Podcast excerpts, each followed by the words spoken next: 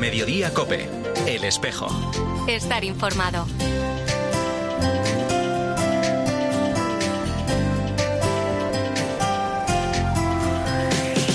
La una y 33 minutos, ¿qué tal? Bienvenidos al Tiempo del Espejo, en Mediodía Cope, en este 20 de enero. A esta hora, como cada viernes, te cuento la actualidad de la Iglesia de Madrid, el saludo de Mario Alcudia. Conocer la palabra de Dios es conocer a Cristo. Y cuando nosotros leemos la palabra de Dios dentro de la tradición de la Iglesia, y según con el espíritu con el que fue escrita, y poniéndola en práctica, como dice el apóstol Santiago, en ese momento mm, vemos cómo la vida de la Iglesia se revitaliza y cómo las comunidades cristianas se hacen más, más vivas y su testimonio es mucho más eh, elocuente y, mucho más creíble y, se suscita esa venida del reino de Dios. Es el vicario episcopal de la 4, Oscar García Aguado, hablando de la importancia de la palabra de Dios. Y es que este tercer domingo del tiempo ordinario celebraremos una vez más el domingo de la palabra de Dios, en esta ocasión con el lema Anunciamos lo que hemos visto, tomado de la primera carta del apóstol San Juan. Una jornada convocada por el Papa Francisco por primera vez en 2019 con la que el pontífice quiere que la palabra de Dios se sitúe en el centro de la vida de la comunidad cristiana. La Biblia es para nosotros hoy un punto y una referencia fundamental, una fuente siempre límpida de nueva vida, de nueva espiritualidad y por supuesto de sabiduría. Yo no puedo más que decir, pero, pero animo a todos a que vuelvan otra vez a redescubrir esa presencia de Dios en la Sagrada Escritura. Con este motivo, nuestro vicario Oscar García Aguado va a pronunciar mañana la charla Importancia de la Biblia en la vida de la Iglesia, una lectura creyente. Va a ser en el Aula San Pablo a partir de las diez y media de la mañana. En medio de las convulsiones de, la historia, siempre la escritura se ha propuesto como un faro un faro seguro. Y lo ha hecho porque lo ha profetizado de sí misma diciendo que el cielo y la tierra pasarán, pero que las palabras de Dios no pasarán. Eso supone que tenemos en momentos de desconcierto una luz clara que nos que de hecho en la experiencia de estos dos mil años después del acontecimiento de Cristo, nos ha señalado cómo la palabra de Dios ha sido capaz de cambiar el corazón de muchas personas, haciéndolas personas que se adhieran a los más altos ideales y que ha sido fuente de inspiración para muchas instituciones que han transformado y mejorado la vida social. Bueno, pues ahora a la una y 35 minutos lo que hacemos ya es eh, dar luz a otros asuntos de la actualidad de esta Iglesia de Madrid en este espejo de mediodía cope en este tercer viernes de enero. Arrancamos el repaso a la actualidad de nuestra archidiócesis. Como te adelantábamos en este espejo el viernes pasado, este miércoles daba comienzo la semana de oración por la unidad de los cristianos con el lema Haz el bien, busca la justicia. Hasta el próximo domingo se suceden las celebraciones en distintos templos, no hasta el próximo miércoles, ¿eh? esta tarde a las 8 en la Iglesia Evangélica Española con la predicación por parte de la Asociación de Teólogas Españolas. Mañana a las 6 de la tarde la vigilia ecuménica de jóvenes en el Colegio López Vicuña y a las 7 y cuarto de la tarde la vigilia de oración en la parroquia Virgen de la Candelaria. El domingo a las 7 de la tarde en la parroquia Nuestra Señora de las Delicias el encuentro de coros. Los actos van a concluir, como te decía, el miércoles a las 8 de la tarde en la Catedral de la Almudena. Aitor de la Morena es el delegado de Ecumenismo y de Relaciones Interconfesionales de nuestra archidiócesis si estás cargado de prejuicios, te va a rechinar, te van a rechinar muchas cosas, ¿no? Yo creo que hay que abrir la mente a descubrir un poco la riqueza de la, de la tradición de, del otro, tratar de tener una mirada desde lo que nos une más que desde lo que nos separa y de descubrir la riqueza de otras tradiciones que tienen muchas riquezas eh, cada, cada una, ¿no? Ayer y hoy se está celebrando en Madrid el cuarto encuentro del Cardenal Carlos Osoro, ordinario para los católicos orientales en España, con los sacerdotes que atienden a las comunidades de los distintos ritos orientales que hay en el territorio español. El ordinariato para los fieles católicos fue creado por el Papa Francisco en junio de 2016 y entró en vigor en septiembre de ese mismo año. En la carta que el arzobispo de Madrid ha enviado además a los sacerdotes de este ordinariato recuerda de forma especial la guerra en Ucrania y también las palabras del ángel a la Virgen, no hay nada imposible para Dios, con la ayuda del Señor el desarme y la paz son posibles. Andrés Martínez es vicario del Ordinariato para los Católicos Orientales en España. Han estado tratando sobre el tema de la administración de los bienes de las capellanías, sobre los consejos pastorales, sobre los consejos económicos, todo aquello que hay que elaborar, hay que preparar para una administración transparente y clara que también anime a los fieles a participar en las actividades de sus capellanías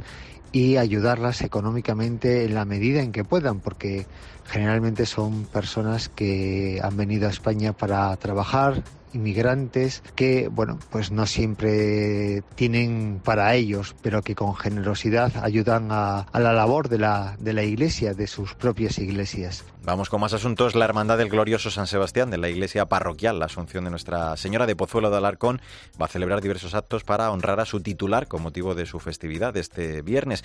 Van a comenzar hoy a las 8 de la tarde con el tradicional pregón de fiestas. Mañana a mediodía se procederá a vestir la imagen del santo en el pórtico de la parroquia y a las 5 y media de la tarde tendrá lugar la tradicional tira de naranjas, el manteo de peleles y el pasacalles. La misa solemne en honor al santo va a ser el domingo a las 11 y media de la mañana.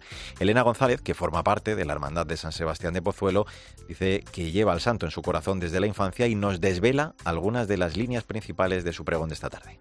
En la primera parte de mi pregón contaré algunas de mis vivencias referidas a, la hermandad, desde mi niñez hasta que formé parte de, de ella. Por otro lado, soy maestra de vocación y uno de mis recursos preferidos para llegar a los alumnos son los cuentos. Así que contaré algunos que versan sobre leyendas de milagros atribuidos a San Sebastián. No hay mayor alegría para mí que ser pregonera de estas fiestas y ver cómo esta hermandad ha crecido y sigue creciendo año tras año.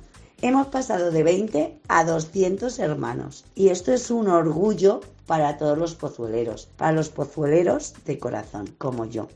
Y un apunte más, la Real Congregación de San Isidro hará entrega al patrón de Madrid de varios regalos para conmemorar eh, su jubileo. El primero será un icono de estilo bizantino con la imagen del santo realizado por un congregante. El segundo una serie de 14 exvotos en forma de pintura sobre tabla que representan su vida y milagros. Además recibirá unas espigas de oro que han sido realizadas por otro integrante de la congregación que es orfebre y que serán las que porte el santo en su mano en las grandes ocasiones como la procesión del 15 de mayo. Todos ellos van a ser bendecidos en la misa mensual de la congregación mañana a las 8 de la tarde en la Real Colegiata de San Isidro. Bueno, pues así hemos llegado a la 1 y 40 minutos.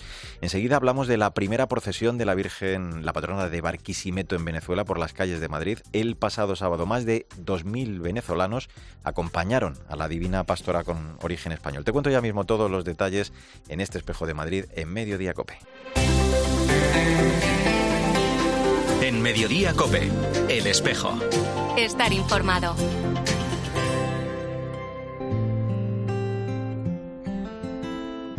Hecho tantas preguntas intentando entender.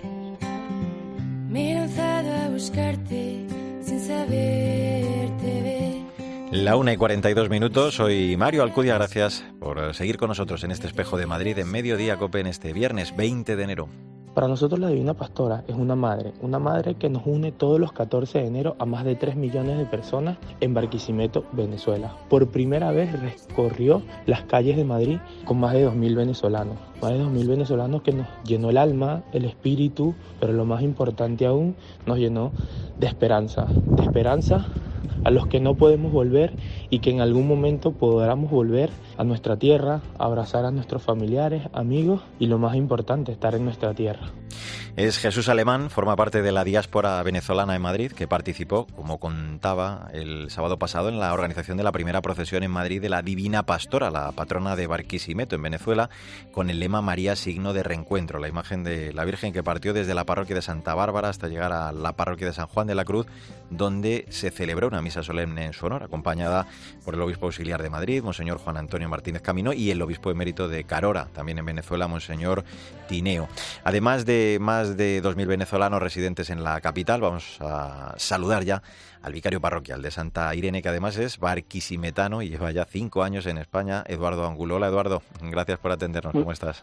Muy buenos días, todo bien. Gracias a vosotros por la invitación a este programa radial, ¿ok? Bueno, encantado de saludarte. Hoy hacemos en primer lugar un poquito de, historia, aunque sea brevemente, Eduardo, porque esta devoción, eh, aunque venezolana, tiene origen español, ¿no? Fueron los frailes capuchinos eh, sevillanos los que la llevaron allí en el siglo XVIII, ¿no? Sí, exactamente. La devoción a la Divina Pastora es una devoción propiamente de Sevilla. Surge el 8 de septiembre del año 1703 y los padres capuchinos en la evangelización que realizan en América, en Venezuela, eh, llevan una imagen o la devoción de la Divina Pastora para evangelizar los indígenas. Recordemos que María aparece, una visión que tuvo Fray Isidoro de Sevilla, la ve a ella vestida de pastora rodeada de ovejas. y era un signo evangelizador mm, mariano o maternal Mm. que los padres capuchinos llevan para evangelizar a los indígenas. Y de ahí comienza hacia el año 1736 la devoción propiamente en Venezuela, comenzando por Caracas y luego alcanzará mucha fuerza en Barquisimeto, donde está la imagen que fue confeccionada en Sevilla hacia el año 1736, eh, 1740. Mm. Eh, se la tiene mucho cariño, se hace esta procesión porque un siglo después una epidemia de cólera asoló el país eh, y se pidió a la Virgen su intercesión, algo que claro sucedió y cesó esa enfermedad. Y desde 1856, eh, Eduardo, es cuando se recuerda, ¿no? Eh, como pasó el, el- el sábado pasado, se tiene esta procesión.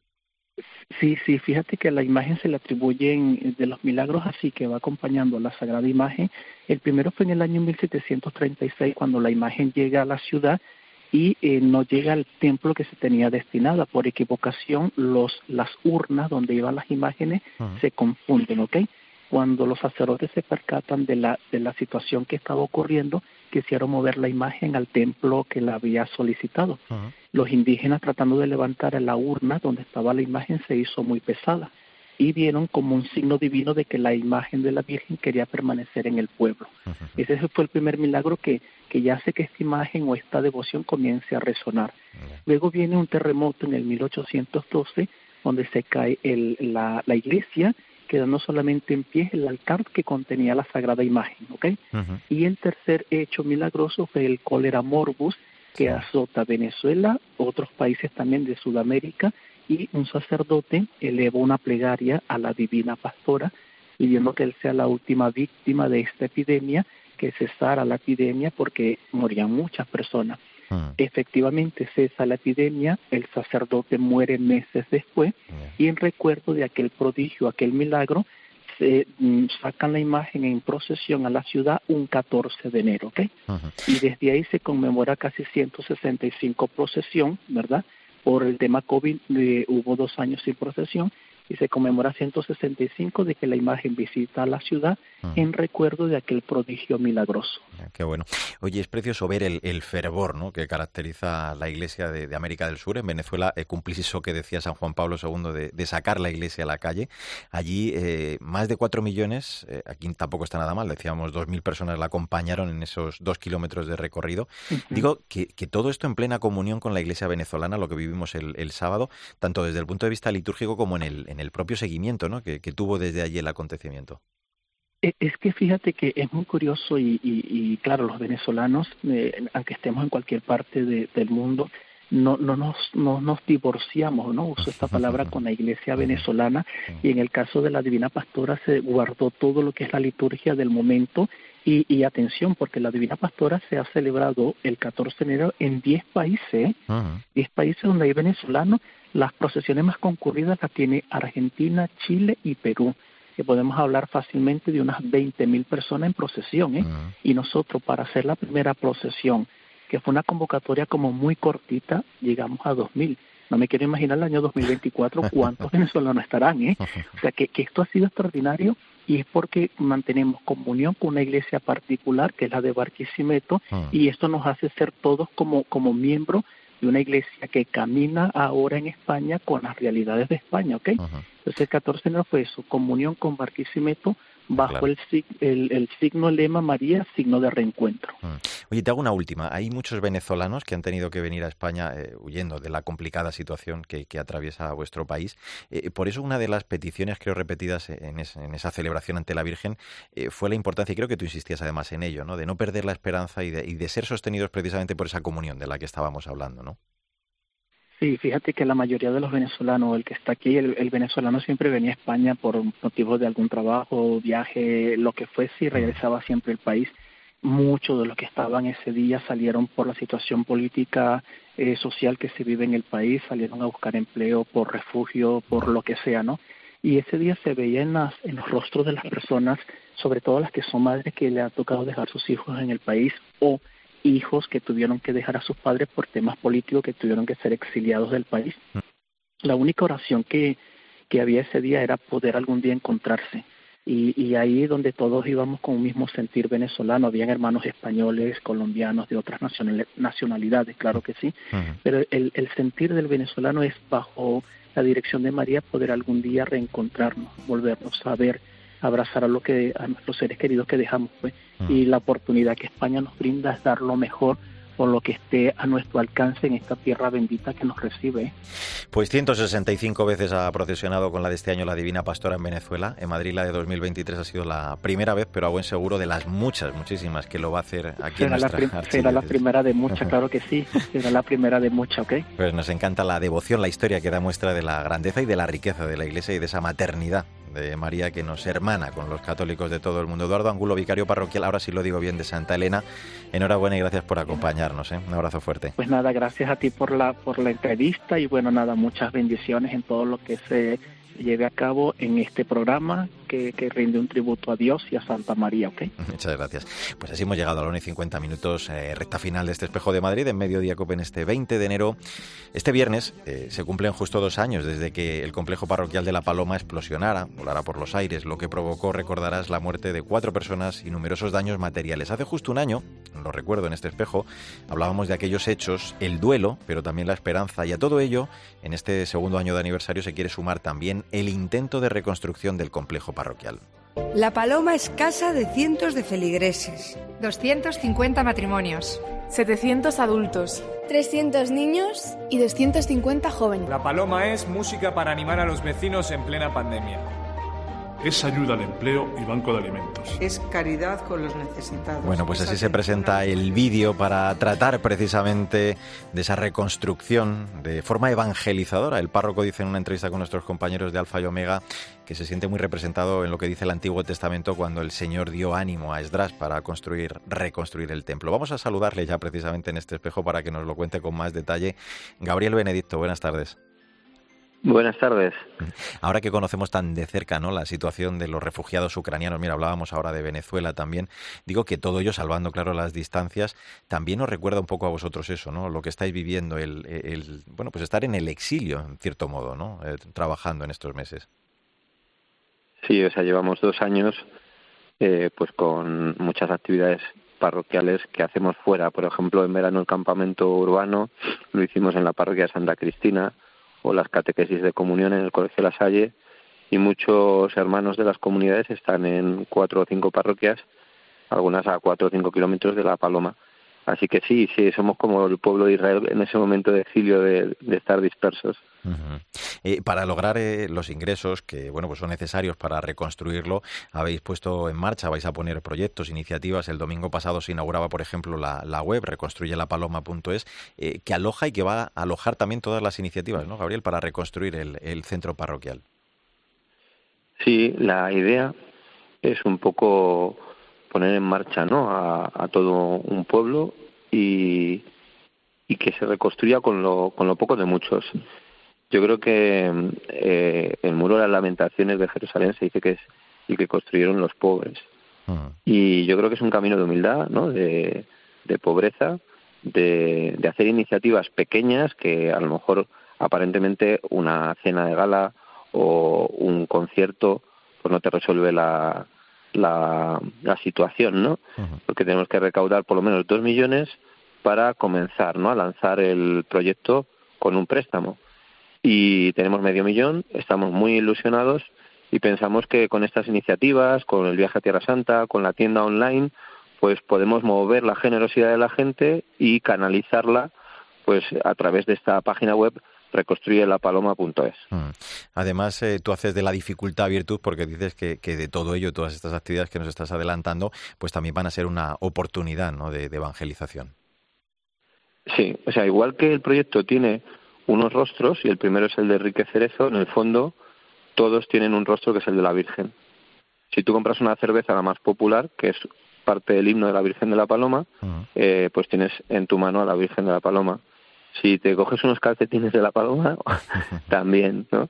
Si llevas una sudadera, uh -huh. o si te atreves a venir al concierto, o a entrar, ¿no? En, en las propuestas de la parroquia, al final vamos a encontrar a mucha gente, vamos a llegar a mucha gente, incluso gente que no nos conoce y que son hermanos, ¿no? En el camino de la vida.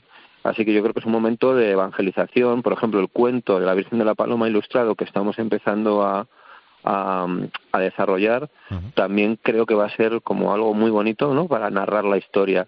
Y son oportunidades que no habíamos recorrido y que pueden ser también ocasión de evangelización. Mm. Habéis puesto en marcha la campaña eh, a través del hashtag Yo reconstruyo la paloma, por ejemplo, también para que bueno, pues rostros conocidos eh, aporten también su ayuda generosa. Por ejemplo, el primero ha sido el, el presidente y empresario del Atlético de Madrid, Enrique Cerezo. Y, pero quiero que me hables de forma especial por eso que denomináis el desconcierto. Cuéntanos, porque es algo que, que durante la pandemia tuvo mucho éxito, ¿no? Sí, todo empezó para poder celebrar el cumpleaños de mi abuela, que cumplía 101 años y habíamos celebrado los 100 años como a lo grande y digo, ¿y este año qué? Y se me ocurrió, oye, ¿por qué no recopilamos las canciones que hacemos por los balcones y por YouTube, que mi abuela lo disfrute y lo goce con el iPad? Eh, mi abuela me dijo, me has hecho feliz y la gente nos pidió, oye, ¿no vais a hacer otro? Así que llegamos a hacer cinco. En, el quinto desconcierto teníamos eh, como mil eh, diez mil espectadores y, y la verdad es que pues celebramos cumpleaños, aniversarios de bodas, ¿no? Felicitábamos a, todo lo que nos pedían y la gente lo recuerda con mucho cariño. Así que queremos retomar nuestros temas, volver a, a encontrar al público y pedir en este caso pues que nos ayude. Mm. Es el tiempo de reconstrucción material, decimos, eh, pero esto no quiere decir evidentemente que cada día nos recordemos lo que ocurrió aquel 20 eh, de enero de 2021. El año pasado tú nos decías aquí, Gabriel, que, el amor cura, ¿no? Después de que, bueno, pues los cuatro, las cuatro personas hubieran perdido la vida, David, Rubén, de la, de la comunidad parroquial, digo que también a buen seguro hoy pues van a estar muy presentes, lo están en esas celebraciones que estáis teniendo, ¿no? Sí, o sea, la verdad es que David será pura alegría, Rubén puro humor. Y también tenemos presente a Javier Estezco que sabemos de primera mano que eran buenas personas. Y por eso también hoy vamos a rezar, vamos a, tener una tarde un poco dedicada a, a ponernos delante de Dios, a pedirle pues su, su ayuda y su gracia y que nos conceda todo el consuelo y a ellos paz. Pues dos años después de la tragedia y con el reposo de lo vivido, como dice nuestro invitado, sabe que esto ha servido para dar testimonio de que la muerte ha sido vencida, no sin dolor, pero Dios ayuda, que el Señor no nos deja solos y que aunque ahora quizás sería más fácil conseguir pues ese gran donativo, de este modo, a través de esas actividades de reconstruyelapaloma.es, donde puedas encontrarlas todas, pues también va a ser un poquito más fácil y además va a tener pues ese carácter evangelizador. Gabriel Benedicto, gracias, párroco de la Paloma, gracias por habernos acompañado y bueno, pues iremos contando todo lo que vaya dando de sí lo que vais a ir haciendo. Un abrazo muy fuerte. ¿eh? Muchísimas gracias, un abrazo. Ahora eh, Pilar García Muñiz sigue en este Mediodía Cope contándote eh, más historias y toda la información de este viernes, de este 20 de enero. Nosotros volvemos con la actualidad de la Iglesia de Madrid en siete días. En nombre de todo el equipo, Sandra Madrid, Mila Sánchez, el saludo de Mario Alcudia, que te vaya bien.